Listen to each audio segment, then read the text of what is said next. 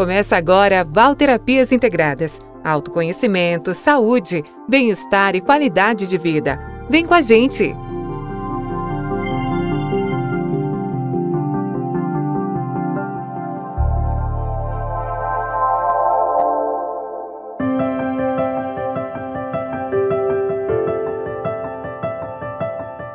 Olá, sejam bem-vindos ao meu canal Valterapias Integradas. Meu nome é Valéria Rosa e no podcast de hoje eu estarei falando sobre o reiki e o Jikiden Reiki, que é uma vertente que resgata conteúdos importantes do reiki tradicional japonês.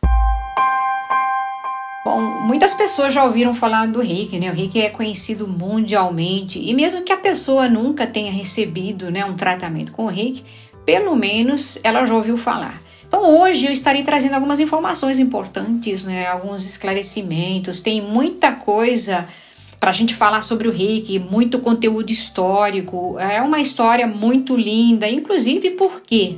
Porque ela é uma vertente né, é, da cura com as mãos que nasceu lá no Japão, né, uma terra de muita cultura, inclusive uma cultura espiritual magnífica também. Bom, o Reiki é um método de tratamento, né, desenvolvido pelo mestre Mikao Usui lá no Japão no ano de 1922.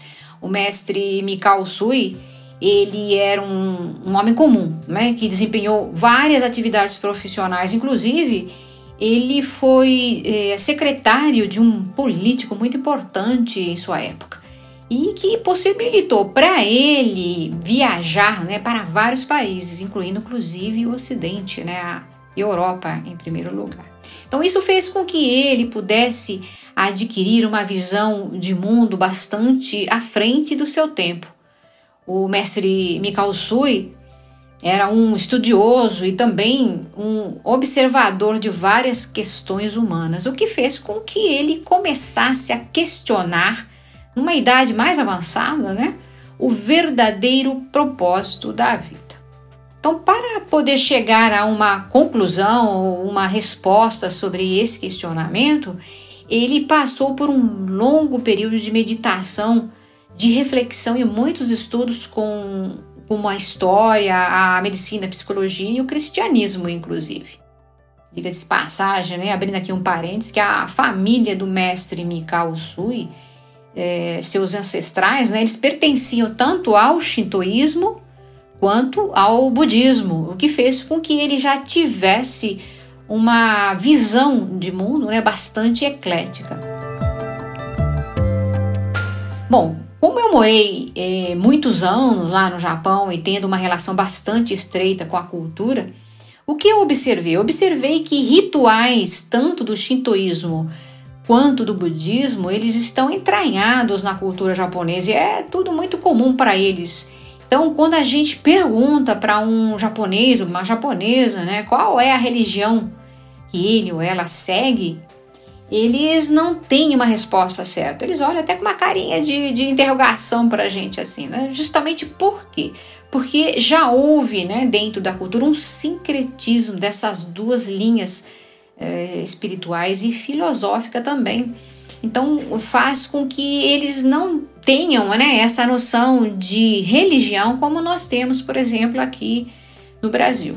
Então, voltando um pouco à história né, do mestre Sui, depois de ele ter estudado várias disciplinas, ele chegou à conclusão de que o propósito fundamental da vida era alcançar o estado de completa paz mental e completo silêncio, que se resume numa única palavra, que é a iluminação. Bom, chegando a essa conclusão, o que aconteceu com ele? Ele decidiu estudar o Zen budismo, justamente na tentativa de alcançar esse supremo estado de espírito, né? E apesar de praticar o Zen budismo durante três anos, né, em um, um templo lá de Kyoto mesmo, ele não conseguiu atingir esse estado de iluminação e acabou até pedindo ao seu mestre Zen que desse para ele uma resposta, né? Porque ele não tinha alcançado ah, o estado né, de iluminação, já que ele tinha se dedicado tanto. Então, seguindo né, a orientação do seu mestre, ele foi até o Monte Kurama, né, uma montanha que fica lá em Kyoto, para jejuar e para meditar até que tivesse conseguido entrar nesse estado. Bom, resumindo, né, porque a história ela é bastante é, detalhada, ele realmente ele conseguiu depois de três semanas chegar a um consenso, né, a uma resposta e teve inclusive experiências espirituais nesse local que fez com que ele sentisse que ele fazia parte do universo e ele percebeu que a energia dele havia mudado e que é, muito do que ele tinha sentido antes era diferente naquele momento. Ele estava se sentindo realmente mais completo e tinha conquistado a iluminação né, que ele tanto havia desejado. Bom, tendo alcançado essa iluminação, Mikao Sui desceu, né? Realmente a montanha que ele tinha ido de uma forma assim muito, muito, mas muito feliz, né? E teve muitas experiências, inclusive durante esse, esse trajeto, né, que conforme ele ia descendo essa montanha. Bom, em resumo, o que aconteceu? Ele foi orientado pelo mestre para fazer a cura não só para si mesmo, para a família, mas para as outras pessoas. E é, falou para ele também que ele havia conquistado o que ele tinha tanto procurado, né, que era o propósito de vida dele que era justamente fazer ou criar né, um sistema terapêutico que pudesse é, fazer a cura com as mãos. Então, a partir daí, teve todo um processo, existem detalhes muito bonitos né, que aconteceu nesse período. E durante esse período, ele, claro, ele primeiro ele fez os tratamentos com a família dele, e a partir do momento que ele viu os resultados, ele não teve mais dúvida. Então, ele fundou um instituto e deu a esse sistema terapêutico que ele havia descoberto, né? É, um nome bastante, inclusive, longo, né? Eu vou falar para vocês em língua japonesa. Shin Shin Kaizen Usui Reiki Ryoho. Valério, o que significa isso? Que nome é esse? Exatamente, quer dizer, existia detalhes né, no tratamento, é por isso que ele deu esse longo nome. E que significa terapia reiki né, de Usui para o aperfeiçoamento do corpo e da mente. É claro que é, a partir daí o reiki ele teve uma grande expansão no Japão, uma história muito bonita e é, até os anos 50 houve uma grande expansão, mesmo porque até então não havia nenhuma medicina que pudesse ser tão efetiva para a cura das doenças da época, principalmente a tuberculose. E o rei que realmente ele atendeu imensamente todas as pessoas que estavam é, até doentes por causa dessa doença. Não só dessa doença, mas de vários males que existiam na época. Então, conforme o rei que ele foi sendo trazido para o Ocidente, né, primeiramente lá para o Havaí, depois para os Estados Unidos e outros países né, do Ocidente, esse nome ele foi simplificado para Reiki Ryoho, o tratamento com Reiki. E hoje em dia, quando você diz Reiki, né, as pessoas já têm uma ideia do que seja e não há necessidade né, de ficar utilizando esse nome, mesmo porque é um nome muito longo e difícil de ser assimilado. Bom, esse termo reiki, apesar de ser conhecido, até assim ouvido por muitas pessoas, e na maioria dos casos as, as pessoas não sabem o que significa reiki. Então eu vou dar uma, uma breve explicação para esse termo. Né? Então esse termo reiki ele é formado por dois kanjis, que são os caracteres chineses né, que formam a palavra. Então a junção dessas desses dois kanjis, né, o rei e o ki, ele tem um significado de energia divina, energia superior, energia compassiva e de cura. Então, quando nós utilizamos o tratamento com o reiki, nós estamos canalizando nada mais, nada menos do que essa energia que é que está né, simbolizada nesses dois caracteres. Uma das perguntas que fazem para o meu mestre, né, que é o fundador da linhagem que eu, que eu pertenço, que é o Jikiden Reiki, é a seguinte, mestre, é, o reiki ocidental ele não tem um valor perante o reiki original japonês? O meu mestre simplesmente esclarece que o reiki ocidental ele teve um papel fundamental na divulgação do reiki fora do Japão e que se não fosse o reiki ocidental, o reiki teria realmente é, desaparecido ou não seria conhecido e nem teria ajudado milhões de pessoas como ele ajudou. Então, o papel do reiki ocidental ele é muito importante para a história do reiki. Então, não existe é, demérito nisso, né? Na, na saída né, do reiki do Japão para o ocidente, não existe um demérito, muito pelo contrário. Essa passagem do reiki oriental, né, japonês, para o ocidente, ele teve uma função muito importante, que é trazer a cura para milhões e milhões de pessoas. Eu vou falar um pouquinho sobre o Reiki, né, que é essa linhagem que resgata muitos conteúdos do reiki tradicional japonês. Então o Reiki, ele é chamado assim justamente para caracterizar o reiki que vem da origem, né? Jikiden é uma palavra que existe dentro das artes marciais japonesas que significa direto da origem, passada de mestre para discípulo. Então, quando nós falamos de Kidenreiki, nós queremos nos referir ao reiki que foi trazido da origem e que não possui nenhuma influência ocidental, ou seja, ele resgatou muitos conteúdos que nós aqui do Ocidente nós não tínhamos com relação ao reiki. Nós tínhamos muitas dúvidas, inclusive, sobre a história, sobre os símbolos e outros elementos também. Então, no final dos anos 90, é que se descobriu que havia uma senhora que praticava o reiki há mais de 65 anos no Japão e que havia sido iniciada pelo mestre Hayashi no ano de 1939 e ela se chamava Chiyoko Yamaguchi. Então, com essa descoberta, muita coisa mudou, né, tanto no reiki japonês quanto aqui no reiki ocidental. Então, muita coisa foi esclarecida. Por quê? Porque ao fundar o Instituto de Kidenrik, ela eh, colaborou para que esses conteúdos que haviam se perdido na história pudessem ser ensinados em seu instituto. Então, a partir daí, muitos mestres do mundo eh, todo, eles foram para o Japão, né? E buscaram informações e iniciações com essa mestra sobre o reiki tradicional japonês. Então, a partir de 1999, Choki Yamaguchi, juntamente com o seu filho Tadao, fundaram né, o Jikidenreiki Kenkyukai, que é o Instituto Jikidenreiki, que significa o ensino direto do reiki tradicional japonês.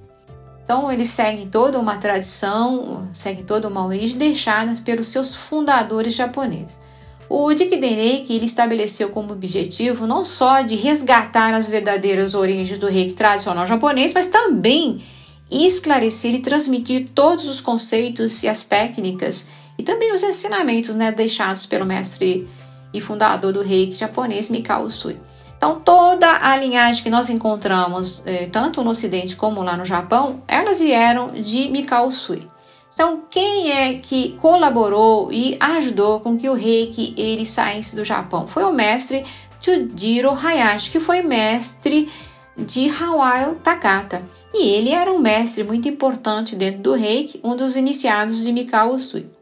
Então, através da mestra Chiyoko Yamaguchi e da fundação do Jikiden Reiki Kenkyukai, no Instituto Jikiden Reiki, o reiki pôde resgatar a sua verdadeira origem e até ensinamentos e também a sua simplicidade como instrumento de cura energética. Então, quando eu tive experiência com o Jikiden lá no Japão, eu fiquei impressionado com a simplicidade, mas ao mesmo tempo com o poder de cura que esta linhagem ela nos proporciona e principalmente confirmando, né, que o que vem da origem sempre tem um poder muito grande.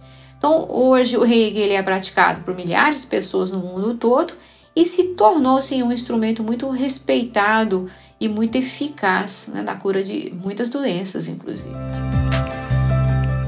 Então, na verdade, o reiki ele vai além né, do instrumento de harmonização e relaxamento, como nós aprendemos aqui no Ocidente. Né? Ele é um instrumento completo que atua não só no corpo físico, mas também no emocional, no psíquico também. Então, falando um pouquinho sobre os benefícios do reiki. Então, o reiki ele promove o reequilíbrio de nossa força vital e com os seus próprios recursos possibilita a harmonização do nosso sistema como um todo. Então, o que nós podemos dizer sobre isso é que o nosso corpo ele recebe essa energia e que essa energia ela proporciona para que a nossa própria energia vital busque a nossa cura. Né? Então, existem vários métodos energéticos naturais né, que possibilitam a reativação da nossa energia vital e de nossa força vital. E o reiki Ryoho é um desses instrumentos energéticos. Então, o que diferencia o reiki de outros métodos semelhantes é que o reiki ele não tem nenhum vínculo religioso, não contém, inclusive, nenhuma contraindicação e pode ser utilizado por pessoas de todas as idades e até em complemento com outras terapias. Então, existem duas formas né, de receber os benefícios do tratamento com o reiki. Através de um terapeuta, né, uma pessoa que já passou pelo curso, que já foi iniciada com um mestre e já seja né, praticante do reiki. E essa pessoa ela vai fazer aplicações que vão fazer com que você possa se beneficiar dessa energia e, inclusive, é, receber a sua cura. Agora, a segunda forma né, de receber é através de si mesmo. Por exemplo, se você já participou de um curso, já fez a iniciação através de outro mestre, então você pode fazer o seu autotratamento. A partir do momento que você é iniciado num curso de reiki, e para nós, da origem, né, diga-se de passagem, presencialmente, né, que na origem é, foi assim que nós aprendemos, então você já tem a, essa capacidade de fazer a sua própria cura e também ajudar as pessoas ao seu redor. É claro que existe uma diferença muito grande de uma pessoa que saiu de um curso e canaliza com um terapeuta. Muitas pessoas se enganam achando que quando ela faz um curso de reiki, ela já é uma terapeuta. Não é bem assim. Então vamos esclarecer isso logo. Toda vez que você faz um curso, independente se é reiki ou não, é importante que, para ser um terapeuta, a pessoa realmente busque ensinamentos, busque cursos que possam esclarecer, inclusive, a atuação de um terapeuta de forma até profissional. Então, as pessoas não se tornam terapeuta do dia para a noite. Então, após receber a iniciação, a pessoa até pode aplicar o reiki em outras pessoas, em si mesma, na família, mas é claro que sempre vai ter aquele compromisso e a responsabilidade que deve vir sim em primeiro lugar. Então, para terapeutas de todas as linhagens, o reiki é um ótimo coadjuvante, é um ótimo complemento e ele potencializa e acelera até o processo de cura. É muito interessante essa atuação do reiki juntamente com outros instrumentos terapêuticos. Então, hoje eu trouxe para vocês um pouco da história e dos benefícios do tratamento com reiki. Eu espero que vocês tenham gostado. Se vocês tiverem perguntas, eh, mandem perguntas para mim. Elas podem vir por esse canal ou elas podem vir através dos contatos que eu deixei aqui na descrição do meu canal. Então eu fico por aqui, eu espero que vocês tenham gostado e na próxima semana tem mais. Então até lá, tchau!